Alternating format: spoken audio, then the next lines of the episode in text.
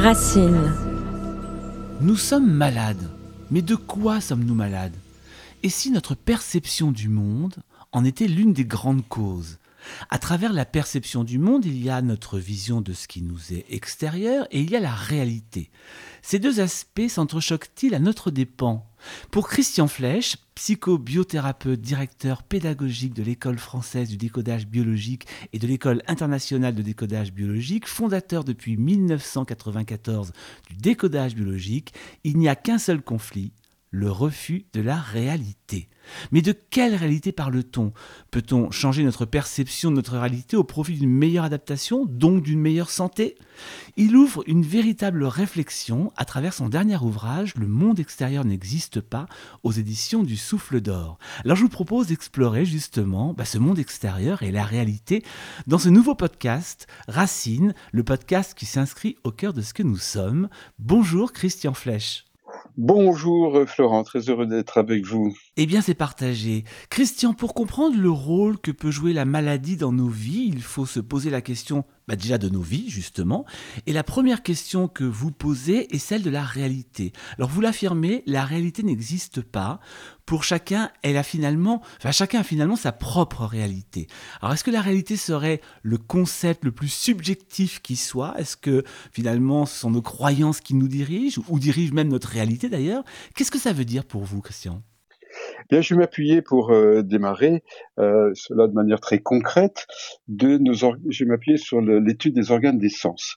Lorsque on étudie par exemple le, requin, ben, on observe qu'il a sept organes des sens, nous n'en avons que cinq. Donc lui, il va percevoir des choses qui pour nous tout simplement n'existent pas. Par exemple, l'activité électrique de, de ses potentiel. Si maintenant on s'appuie sur nos cinq sens, eh bien on sait que le chien va entendre des ultrasons, les éléphants des infrasons. Donc voilà déjà des, informations du monde extérieur qui pour nous n'existent pas. Certains oiseaux ont même quatre euh, pigments de base euh, au niveau des, yeux, donc voient des couleurs que, nous ne savons même pas qu'elles existent. Pour nous, il y a rouge, euh, bleu, bleu, jaune, et puis c'est terminé. Donc, au niveau euh, biologique, matériel, il y a des choses qui sont complètement euh, occultes pour nous. Eh bien, c'est la cette réalité est une métaphore également de notre perception euh, psychologique, émotionnelle, intellectuelle de ce qui nous entoure. Nous voyons ce que nous avons appris à voir, nous entendons ce que ce qui a été autorisé ou à, à entendre. Donc, notre culture, notre éducation, en un mot, notre histoire personnelle conditionne nos perceptions de quelque chose qui se passe à l'extérieur et que nous filtrons, que nous fragmentons, nous gommons, nous, nous faisons même des, des ajouts, des inventions, nous voyons des choses qui n'existent pas, nous entendons des choses que nous voulons entendre. Euh, donc toute, toute cette recréation, parce que véritablement c'est une recréation intérieur, nous l'appelons le monde extérieur, et c'est ça l'illusion, c'est ça la subjectivité. En réalité, je ne crois pas que nous réagissions au monde extérieur, mais nous réagissons à cette création euh, instant après instant qui a lieu à l'intérieur de notre conscient et de notre inconscient. Alors, on, on, connaît cette fameuse phrase, la pensée créatrice. Ça veut dire, comme vous le dites à l'instant, que nous créons tout sans cesse, notre réalité et la vie qui la traverse, tout ce que l'on vit finalement vient de nous alors, la dire la pensée, c'est réducteur. C'est l'histoire, en fait, qui est créatrice. C'est-à-dire que mon éducation, ma culture, mes traumatismes, mes apprentissages vont conditionner ma perception. Hein. si je j'emmène au même endroit, eh bien, je sais pas moi, dans, dans une église, par exemple, un communiste et un musulman, et puis, euh, euh, je sais pas moi, un athée, un bouddhiste, etc., eh bien, ils vont être attentifs à des choses complètement différentes, vont avoir des perceptions différentes, des émotions complètement différentes, hein, euh, parce qu'ils ont euh, des conditionnements forcément euh, complètement différents dans, dans, dans, mon exemple. Donc, première étape, nous filtrons Hein, il y a trois grands filtres par rapport à la réalité extérieure que la PNL a, bien étudié, qu'elle appelle les, les, métamodèles.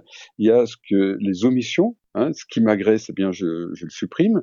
Il y a les ajouts, hein, les, ajouts, qui vont être euh, euh, bah, ce que je veux voir, ou même parfois ce que j'ai peur de voir, eh bien je vais le, le, rajouter sous forme d'hallucination.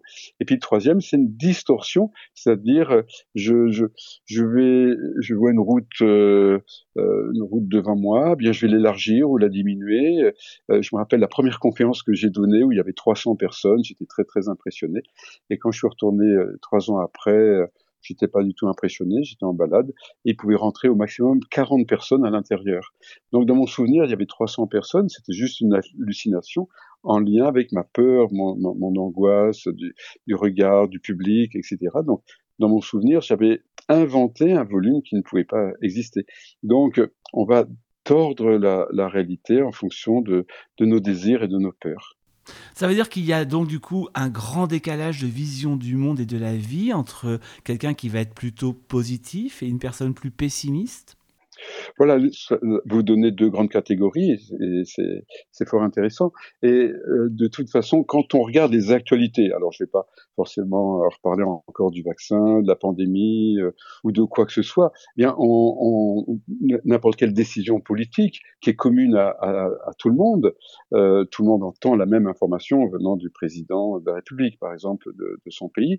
Eh bien, certains vont être enthousiastes, d'autres vont être dans la colère, d'autres vont être désespérés, d'autres vont être d'accord, d'autres en désaccord, etc.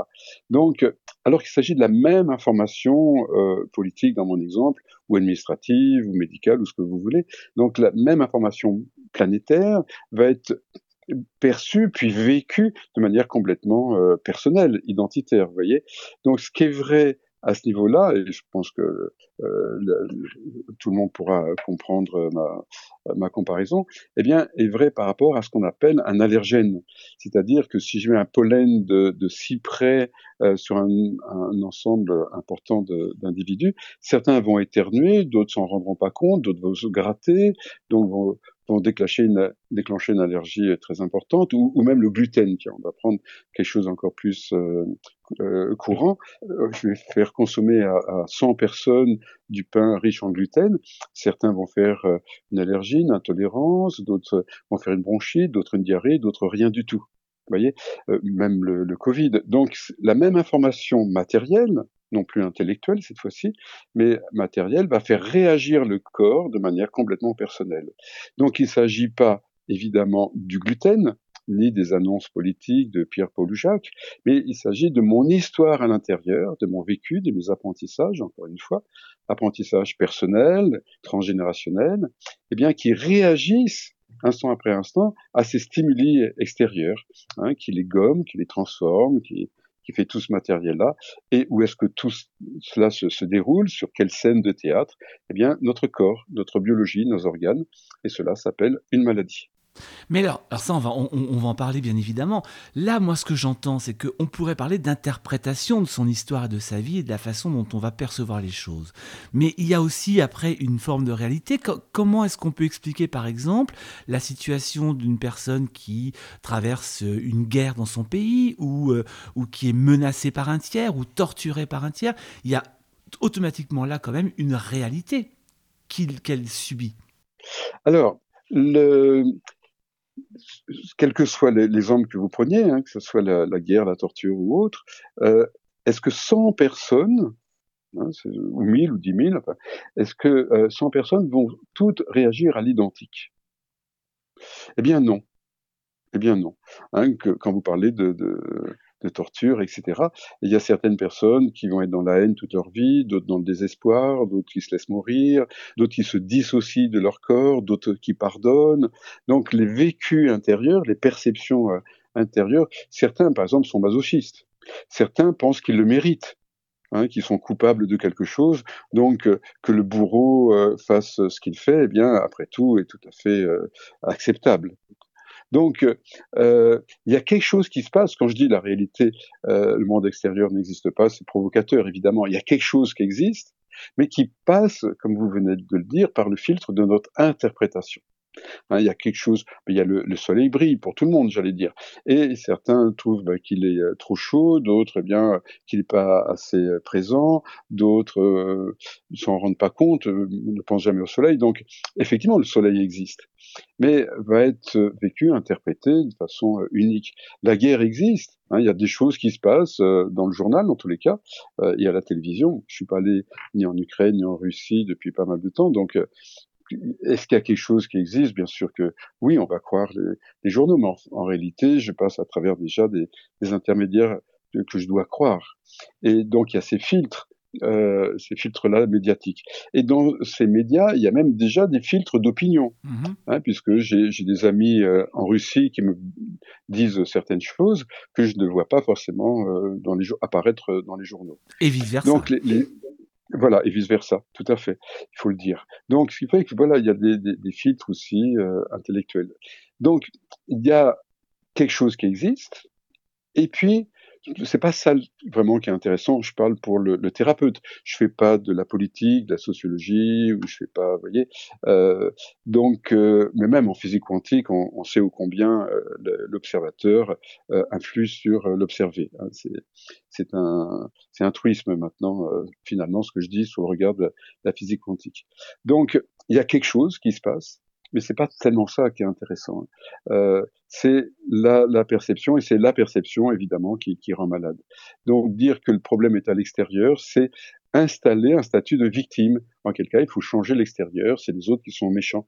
Et la personne, le patient, euh, pour parler de lui, bah, devient euh, victime, donc passif dans son évolution et, et sa guérison. C'est-à-dire qu'après cette lecture, on ne peut plus jamais dire c'est à cause de eh bien, on, on, va en payer les conséquences. C'est-à-dire que euh, si la personne est conditionnée pour jouer le rôle de victime, elle est dans la triade infernale, c'est que le méchant, le bourreau est à l'extérieur, et il faut, on va aller chercher un sauveur, que ce soit un, leader politique, un psychothérapeute, un maître spirituel. Donc le, le salut est à l'extérieur, puisque le problème est à l'extérieur. Alors vous avez quelques images qui sont assez intéressantes. Par exemple, vous avez l'image de la télévision qui transmet ce qu'on lui demande. Alors déjà au détriment notre propre créativité, c'est un fait. Et vous dites justement que notre corps, bah, de la même manière, transmet ce que nous lui demandons, donc, entre parenthèses, la maladie. C'est ça. Le, ce qui est évident pour moi, c'est que le, corps en, en soi n'a aucune initiative. Vous voyez, si je lève la main, euh, c'est pas ma main qui décide de se lever. Euh, si euh, je ferme les paupières, c'est pas les paupières qui, un seul coup, se disent tiens, euh, ça fait un petit moment je me suis pas clos, donc je vais. je... Vous voyez, donc c'est forcément en lien, ce qu'en médecine on appelle l'homéostasie, l'équilibre.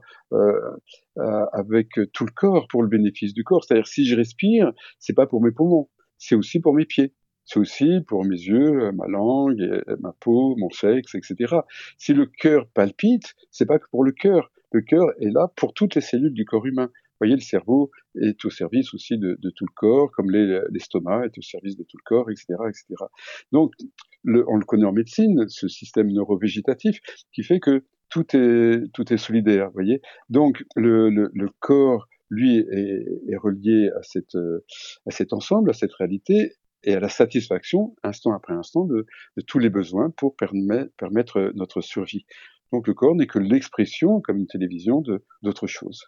Alors vous écrivez, nous vivons notre vie d'adulte avec l'âge émotionnel d'un enfant. Est-ce que ça se répare un jour l'émotion de l'enfance? Est-ce qu'on pourrait espérer un jour vivre une vie d'adulte avec une émotion d'adulte? Oui, justement, quand à l'instant je parlais de la triade infernale, euh, bourreau, euh, sauveur, victime, en analyse transactionnelle, on parle aussi des relations parents, adultes, enfants. Donc quand on est dans, la victime, on est dans, cette euh, pathologie de, l'enfant rebelle, soumis, ainsi de suite, ou de l'adulte qui va être, ou du parent qui va être normatif, ou qui va donner des leçons, ainsi de suite. Donc la thérapie nous propulse Hein, de, de, de, ce champ de, de l'enfant blessé, par exemple, euh, ou euh, du, euh, de l'adulte qui veut réparer, dans celui de, euh, de l'adulte sain, qui, a, qui est en coïncidence avec son, son âge biologique, et qui est sorti de la triade. Justement, le fait de sortir de cette triade infernale de, de, de victime et de ne plus être déterminé par notre mémoire hein, fait que effectivement, l'enfant est, guéri, ou bien il est, comment dire, euh, guéri ou intégré. voyez, parce que euh, on a parfois une définition, euh, comment dire, infantile, infantile de, de, de, notre premier âge, dans le sens de d'immature, alors que dans cette énergie de, de l'enfant, il n'y a pas que dans cette réalité, il n'y a pas que des blessures, il y a aussi notre créativité, notre sensibilité, la, la joie, la spontanéité, toutes ces choses-là, qui vont être intégrées euh, dans l'adolescent hein, qui n'est pas forcément que, que, rebelle, insoumis ou que sais-je, ou vivant le moment présent, mais lui aussi, toutes ces blessures d'adolescent, eh bien, elles vont être intégrées dans l'adulte. Autrement dit, l'adulte, c'est pas après, hein, c'est euh, avec voyez, c'est pas l'un remplace l'autre, un, clou euh, chasse l'autre. C'est que il y a des moments où je suis l'enfant et, c'est joyeux, d'autres moments où je suis avec cette énergie d'adolescent et, c'est joyeux, d'autres moments où je suis dans cette énergie de la conception et là tout est possible. Je suis dans une créativité totipotente euh, comme les cellules euh, embryonnaires et donc tout ça est et euh, magnifié, intégré dans, un ensemble vaste qui est donc celui de, l'adulte, comme le sage, euh, je crois que c'est Lao Tzu qui veut dire celui qui est redevenu comme un enfant. Vous voyez, donc euh, qui a intégré toutes ces choses-là dans leur plein épanouissement, euh, dans la relation au monde extérieur.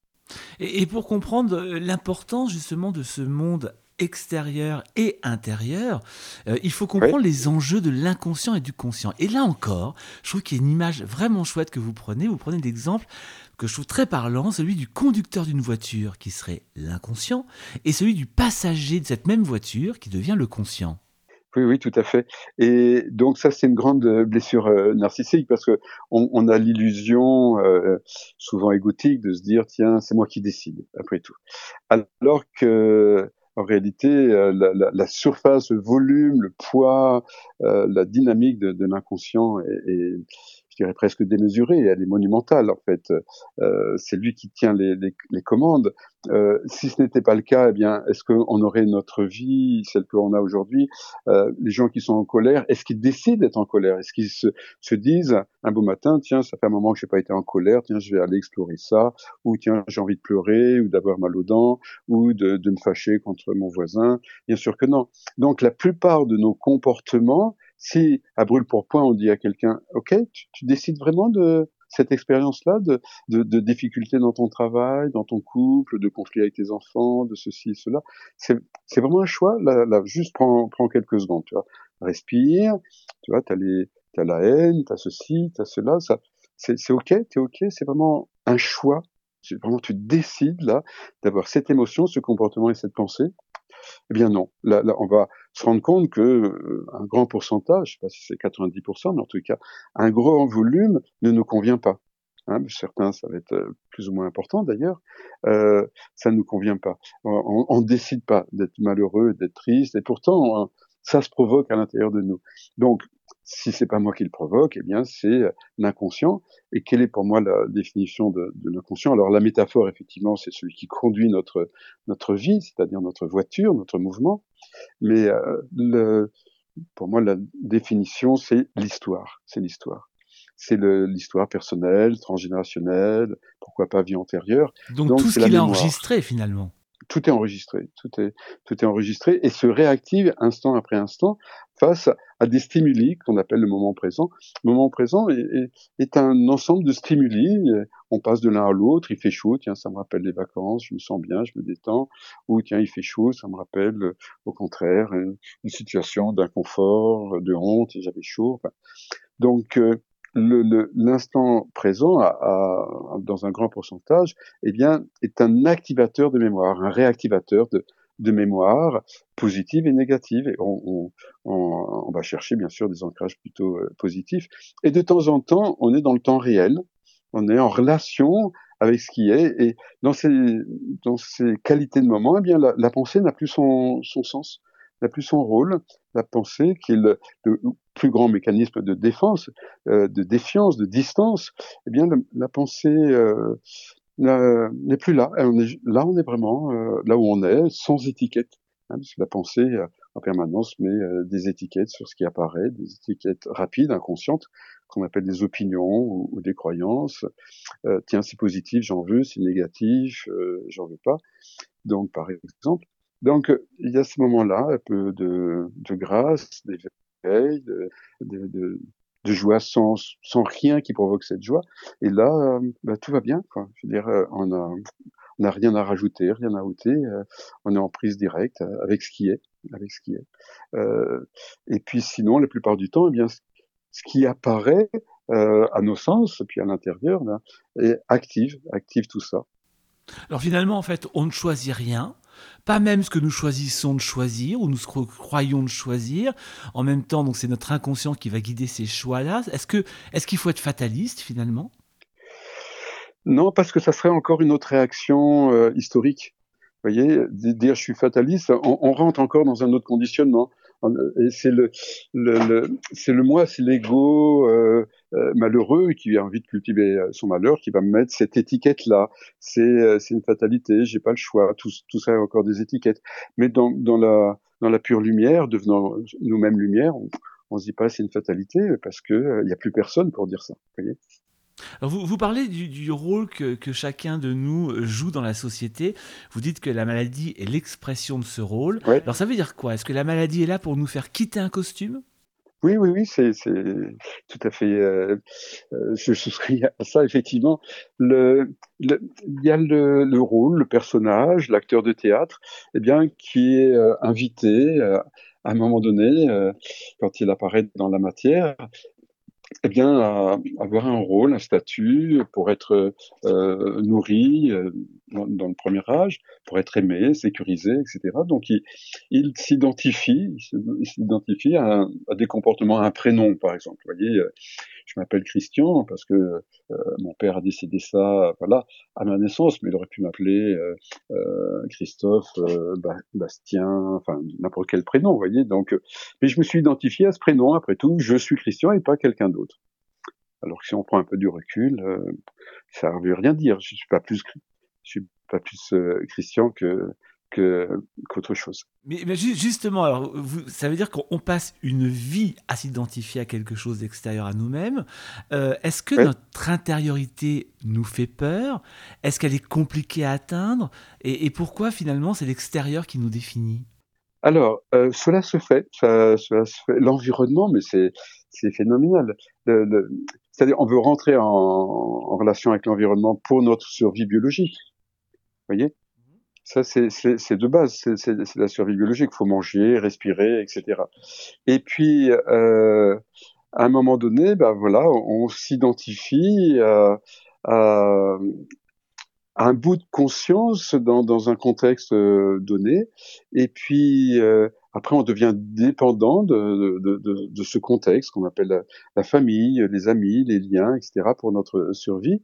Et puis, et puis voilà, après euh, arrive donc le, le malheur, euh, on a l'impression d'être moins euh, moins soi-même si euh, les besoins ne sont pas satisfaits.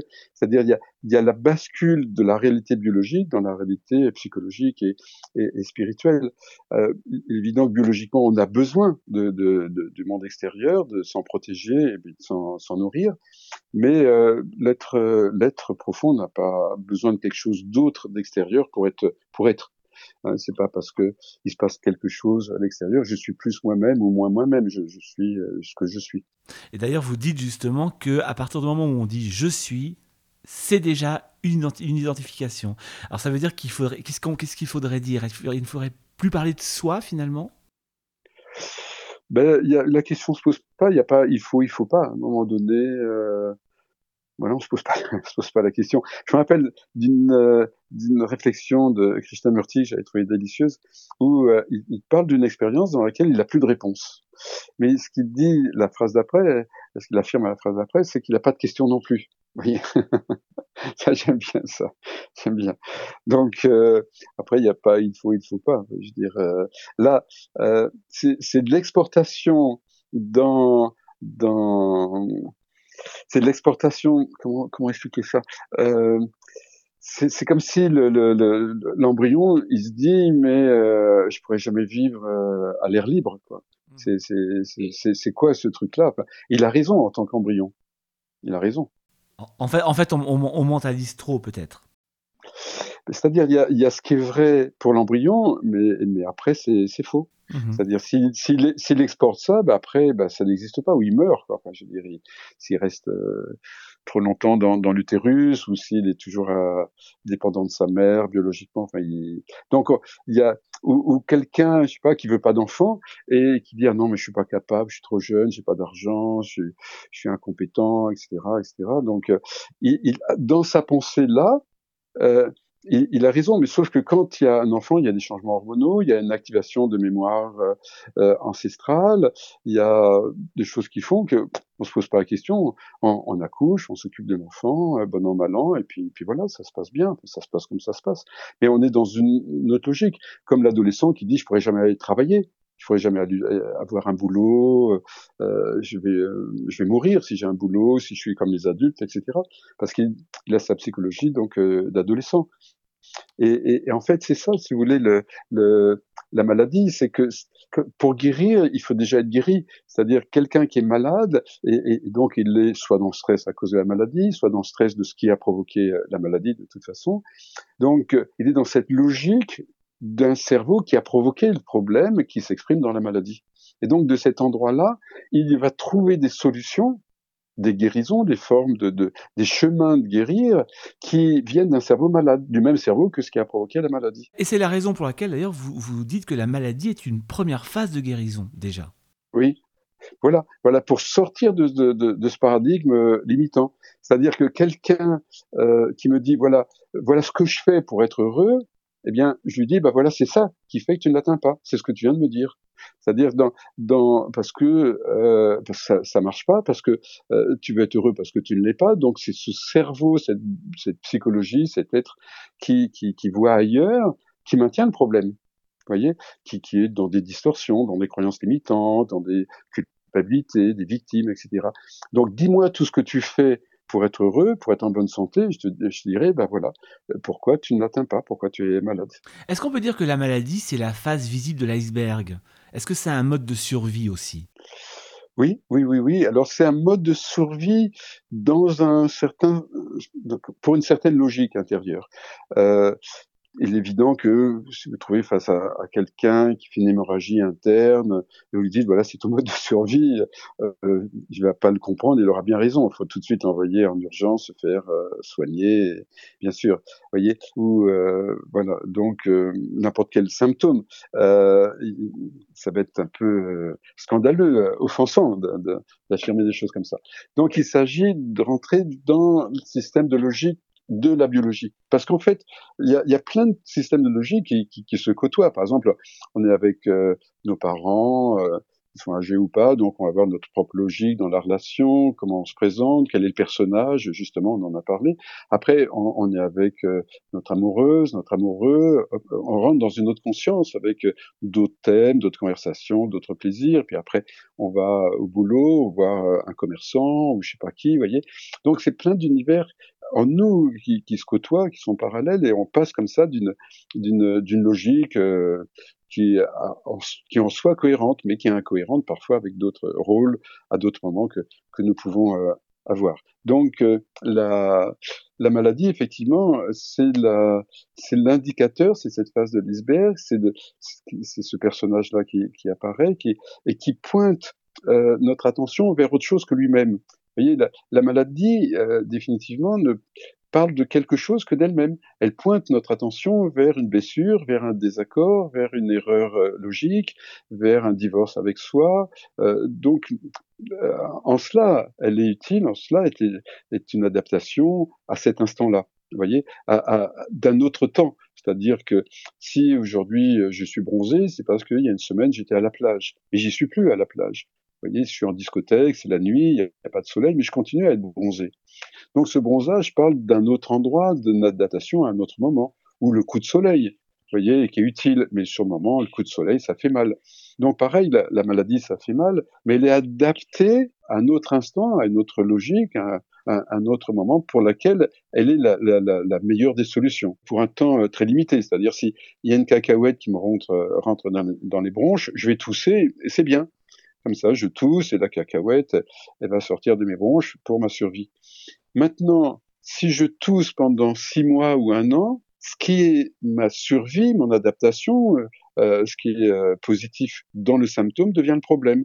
Donc, qu'est-ce qu'un problème? Eh bien, c'est une solution qui dure trop longtemps. Il y a donc aussi ce que vous dites, le refus de la réalité. Alors, quand vous parlez de refus de la réalité, par exemple, si on donne un exemple que vous prenez dans votre livre, c'est par exemple mon mari me trahit, donc je ne tomberai plus jamais amoureuse ou amoureux. Oui. Est-ce que c'est aussi une conséquence punitive de sa vie? Alors, pas forcément, parfois, pour certaines personnes, ça va être le cas, pour d'autres, non. Euh, même quand la personne se punit, c'est qu'en amont, il y a autre chose. C'est, je me punis parce que je crois que je suis coupable, je suis, je suis méchant, il faut que je, faut que je sois puni, donc j'ai fait quelque chose de, de, de négatif. Donc, euh, donc cette punition va être ma solution pour payer et ensuite être, euh, être innocent, enfin être, euh, être libre en quelque sorte. Donc pour certaines personnes, ça sera le cas. Euh, donc le, la réalité est telle qu'elle est. Elle est à l'extérieur, je l'aperçois, et effectivement, mon éducation, mes croyances vont faire que je refuse cette partie de la réalité. En général, c'est pas toute la réalité, mais c'est une partie de la réalité que je, que je refuse quelqu'un qui refuserait toute la réalité, il, meurt, quoi. Je veux dire, s'il refuse que l'aspect respiratoire, il fait de l'insuffisance respiratoire. S'il refuse que l'aspect euh, digestif, euh, il va faire de l'anorexie, par exemple, ou, des vomissements. Donc, euh, si je refuse la vie des autres, c'est ça qui donne l'insuffisance respiratoire. Si j'ai du mal à accepter, à digérer, à encaisser ce que les autres me font, eh bien à ce moment-là, je bloque ma respiration. Si je supporte pas le, le toucher, le contact de l'autre, je fais de l'anesthésie au niveau de mon épiderme, etc. Donc, je vais refuser une partie de la réalité qui va se décliner sur tel appareil ou tel autre. oui, parce que en fait, en fait, en fait, Christian, si je comprends bien, il y a cette réalité que, que, qui est construite face par rapport à nos croyances, par rapport à notre histoire personnelle, par rapport à l'histoire peut-être de notre famille, voire vous, vous le disiez tout à l'heure par rapport aux vies antérieures éventuellement. Et puis il y a cette réalité que l'on refuse. Donc il y a une réalité que nous construisons et une réalité que nous refusons. Où est-ce qu'on où est-ce qu'on peut se situer entre ces deux réalités? Ben même celle qu'on refuse, c'est ce que j'appelle le passager clandestin. C'est-à-dire que si je refuse les chiens, voilà, pour moi, il ne devrait pas y avoir de chiens parce que les chiens, ça, ça, ça, ça sont mauvais, ça, c'est agressif, ça peut vous mordre, euh, etc. Je parle pas des chiens. Là, encore une fois, c'est une, une histoire, c'est un apprentissage. J'ai été mordu par un chien quand j'étais enfant, ou bien mon grand-père euh, a été mordu par un chien, ou il était caché, un, chien l'a trahi, du coup les Allemands l'ont attrapé, enfin je sais pas quoi. Donc c'est ma mémoire là aussi qui, euh, qui refuse une partie de, de cette réalité, qui est dans cette perception, perception subjective. Ce que j'appelle le passager clandestin, c'est-à-dire le, le, il y a le monde extérieur qui est là, euh, et puis à l'intérieur, eh bien, il y a cette mémoire qui est, qui est, glissée, comme euh, pour les allergies, par donc, exemple. Donc, dans le cas de votre exemple, la réalité euh, extérieure serait, par exemple, qu'un chien, finalement, n'est pas forcément agressif, qu'un chien ne va pas forcément sentir mauvais. Ce serait ça? Oui, c'est ça, c'est d'avoir cette fraîcheur, cette innocence, cette nouveauté dans, dans, dans la rencontre. Euh, J'aime beaucoup euh, voyager. Il y, a, il y a quelque chose de, vraiment magnifique quand on arrive dans un nouveau pays. On, on a, on est comme ce bébé, voyez. Comment ça fonctionne ici? Comment sont, sont les codes? Voyez, j'arrive au Mexique il y a quelques années. Bien, on se prend dans les bras on se serre pas la main, voyez, tiens, je trouve ça sympa. Euh. Donc, il y a, y a, des codes relationnels, amoureux, et ainsi de suite. Et c'est, ce qui fait qu'il y a, voilà, il y a cette innocence, comme quand on, on rencontre quelqu'un pour la première fois. Enfin, et donc, voilà, ben, je rencontre un, euh, un chien euh, sur ses quatre pattes, un animal, dans tous les cas. Euh. comment ça fonctionne, vous voyez, donc. C'est poser un, poser un autre regard, finalement, sur les choses sur ce qui nous entoure ou ce qui nous fait peur. Alors, oui, c'est ça. C'est, c'est alors ce qui est, ce qui est un petit peu, ce qui est pas si simple que ça, c'est que euh, le même l'animal, je dirais, a une mémoire et, une gazelle qui rencontre un, un, lion, euh, ça va être utile d'avoir cette mémoire, vous voyez, pour euh, mettre ses jambes à son cou. Donc, ça existe, il y a une fonction. Le, le problème, c'est l'excès. Vous voyez, c'est que si j'étais mordu par un chien, je vais pas forcément me jeter euh, au cou de tous les chiens. Enfin bon. Donc, euh, mais euh, le... est-ce que je suis l'esclave de cette mémoire ou est-ce que cette mémoire est, est à mon service? Vous voyez, c'est, c'est un petit peu ça la, la question. Dit d'une autre façon, on, je crois qu'on est obligé d'être d'être dépendant, enfin d'être conditionné, d'être réactif. Et maintenant, je vais choisir. Euh, de, de, de, qui, de quoi je dépends. Je vais, je vais, euh, je vais choisir mon environnement. Euh, extérieur et, et donc me permettre de parce que l'environnement est, comment dire il, il, active des choses, il me permet d'apprendre des choses, de continuer à m'émerveiller finalement.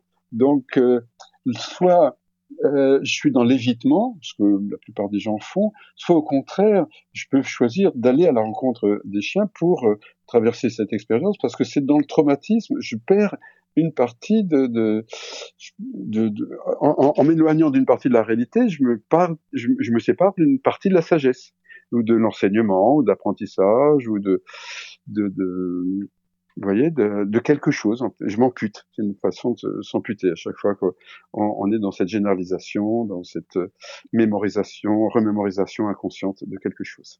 Alors vous donnez quatre causes de la maladie, le refus donc de la réalité, on vient d'en parler, l'inadaptation au monde, le déni de l'impermanence ou encore nos identifications. Ça, ça pourrait résumer finalement les, une des raisons de, de, de, bah, de déclencher une maladie?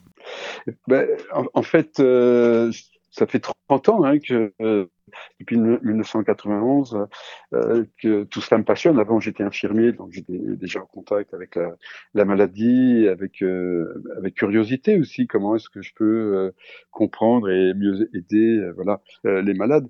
Et puis à partir de 91, là, je deviens thérapeute, etc. Donc ça fait 30 ans que que j'ai cette cette curiosité, ce goût, cet esprit de recherche, de compréhension, de faire le lien entre la biologie, la psychologie, les, les, émotions, la sociologie, l'environnement, euh, la, spiritualité, euh, la conscience.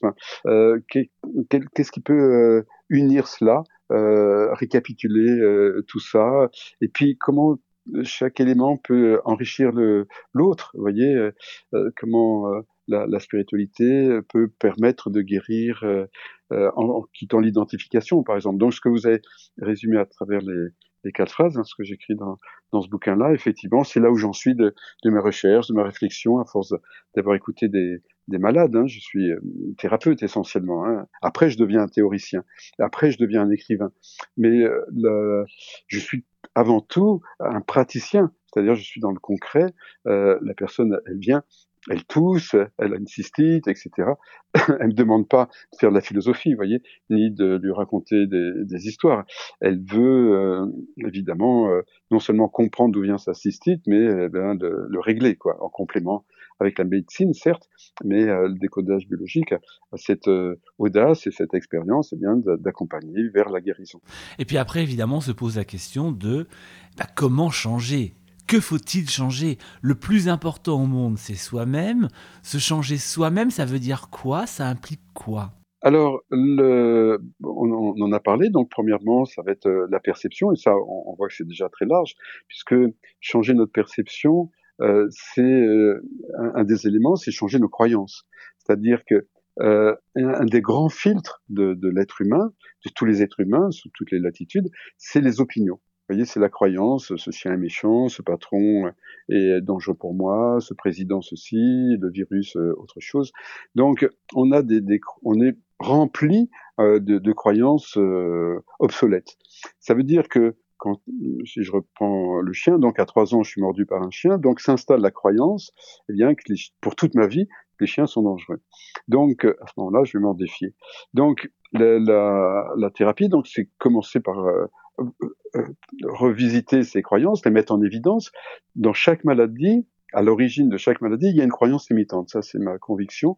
Il y a, c'est-à-dire une perception erronée du monde extérieur ou obsolète ou, ou qui, qui, dure trop. Hein, ce, qui est, ce qui était vrai à un moment donné ne, l'est plus. Je suis un enfant. Les adultes peuvent être, par exemple, euh, dangereux, méchants, euh, parce que euh, euh l'instituteur me frappe. Donc c'est vrai pour cet instituteur, mais c'est faux pour les autres, et puis c'est faux par la suite. Donc, euh, premier euh, euh, chemin de guérison, c'est vraiment euh, prendre conscience, amener, amener à la lucidité, donc euh, quelles sont les, les, croyances qui me pilotent, et, et ça, on, on, en est plein, on est conditionné dans nos choix, etc. Deuxièmement, c'est l'identification, et ça, on se rend pas compte, on, on se dit si oui je suis Christian tiens je suis formateur je suis marié j'ai trois enfants etc donc évidemment j'existais avant d'être marié et d'avoir mes enfants et ainsi de suite même si j'avais eu un autre prénom et notre nationalité, il y a quelque chose qui, euh, qui échappe à ça, qui n'est pas conditionné euh, par cela. Donc, euh, sortir de tous ces... C'est le rôle en réalité qui, qui tombe malade, parce que c'est le rôle qui a un conflit. C'est le rôle qui souffre euh, de perdre son travail, ou que le, le, le fils se dispute, ou que le, le voisin fait du bruit. C'est étrange, mais même là aussi, hein, quand il y a du bruit, on pourrait se dire, tiens, ben, ça, c'est pas un rôle. Eh bien, si, c'est plus subtil, mais il y a euh, celui pour qui la norme, c'est comme ceci, il sait ce qu'est la vie, il sait ce qu'est le respect. Donc, c'est ce personnage-là, euh, qui peut être peut-être psychorigide ou normatif, ce qui est malade du bruit que fait le, qui fait le voisin. C'est vraiment intéressant. Et, vous parlez justement des trois étapes de ce changement. Alors évidemment que, que c'est pas aussi simple que ça et qu'on rappelle que vous êtes thérapeute et que vous parlez de thérapie, c'est pas anodin. Mais les trois étapes du changement, vous dites que c'est l'acceptation, dire merci et aimer ce qui est. C'est un peu la base de cette tradition spirituelle hawaïenne qui est l'Oponopono. Oui c'est bien de parler sur le changement, puisque de toute façon, comme disait un, grand monsieur il y a 3000 ans, qui s'appelait euh, Siddhartha de son prénom et le Bouddha par la suite, était euh, un, de ses, grands, grands, messages et des grandes évidences, c'est que seul le changement est constant. De toute façon, euh, on ne peut pas faire autrement que changer. C'est ce qu'affirme le Bouddha, et tout change en permanence, excepté une chose. Donc, puisque tout change, euh, c'est ça veut dire que c'est pas si compliqué que ça de, de, changer, puisque de toute façon ça se fait. La question n'est pas tellement comment changer ou pourquoi changer, c'est vers où? C'est vers où? Vers quel? Est-ce qu'on va changer vers plus de, rigidité? Est-ce qu'on va changer vers plus de colère, euh, de, de, victimes? Est-ce qu'on va changer vers plus de, flexibilité Vous voyez, euh, plus de euh, d'amour justement, d'ouverture du cœur. Hein, où, est-ce qu'on est quand on, on va mal? Où est notre euh, notre conscience? De quel endroit Eh bien, on perçoit des choses?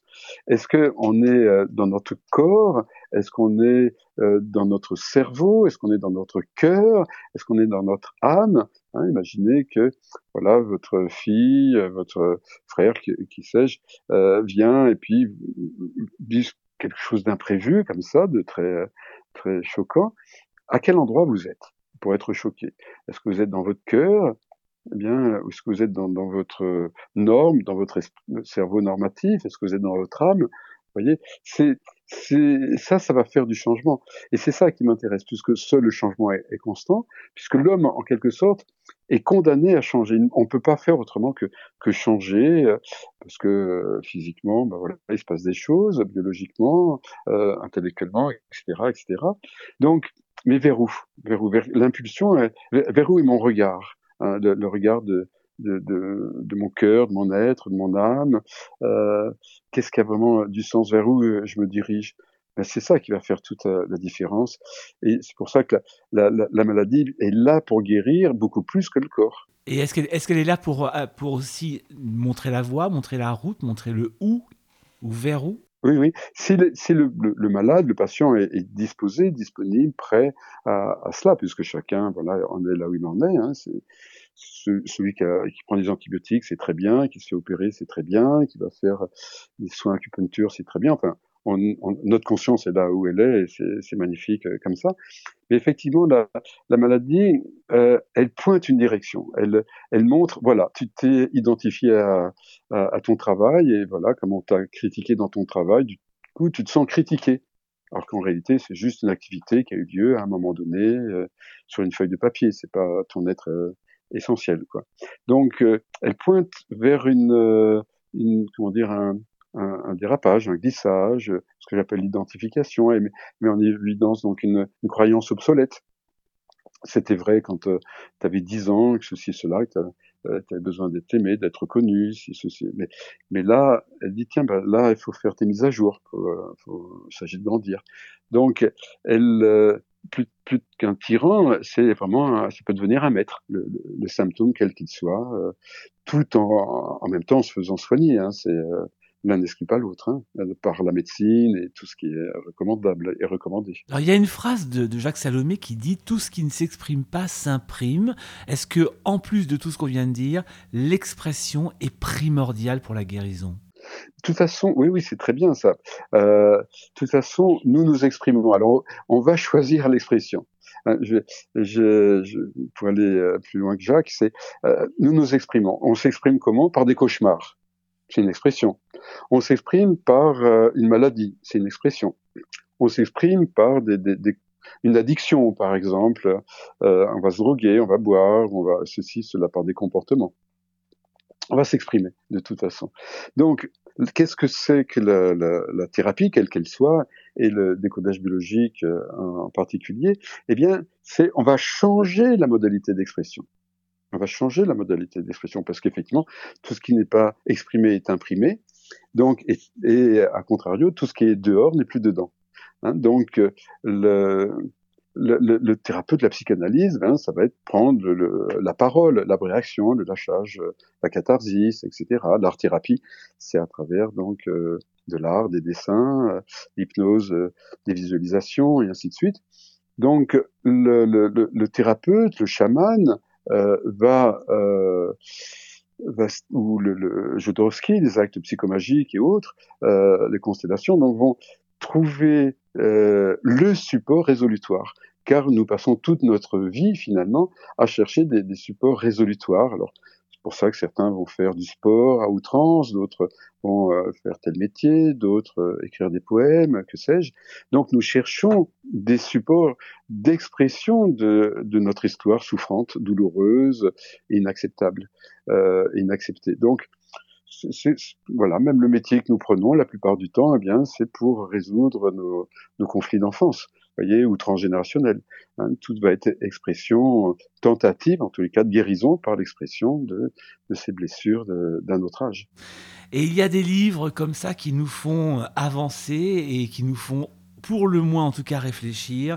Le vôtre en fait partie, s'appelle Le monde extérieur n'existe pas, donc signé de vous, Christian Flèche, aux éditions du Souffle d'Or. Mais écoutez, je vous remercie beaucoup d'avoir passé ce petit moment, de nous avoir éclairé un peu plus sur cette fameuse réalité qui va, je pense, nous, euh, nous donner quelques, quelques petites soirées de réflexion et d'échange avec les autres. Merci, Christian. Merci infiniment, merci de tout cœur, Florent.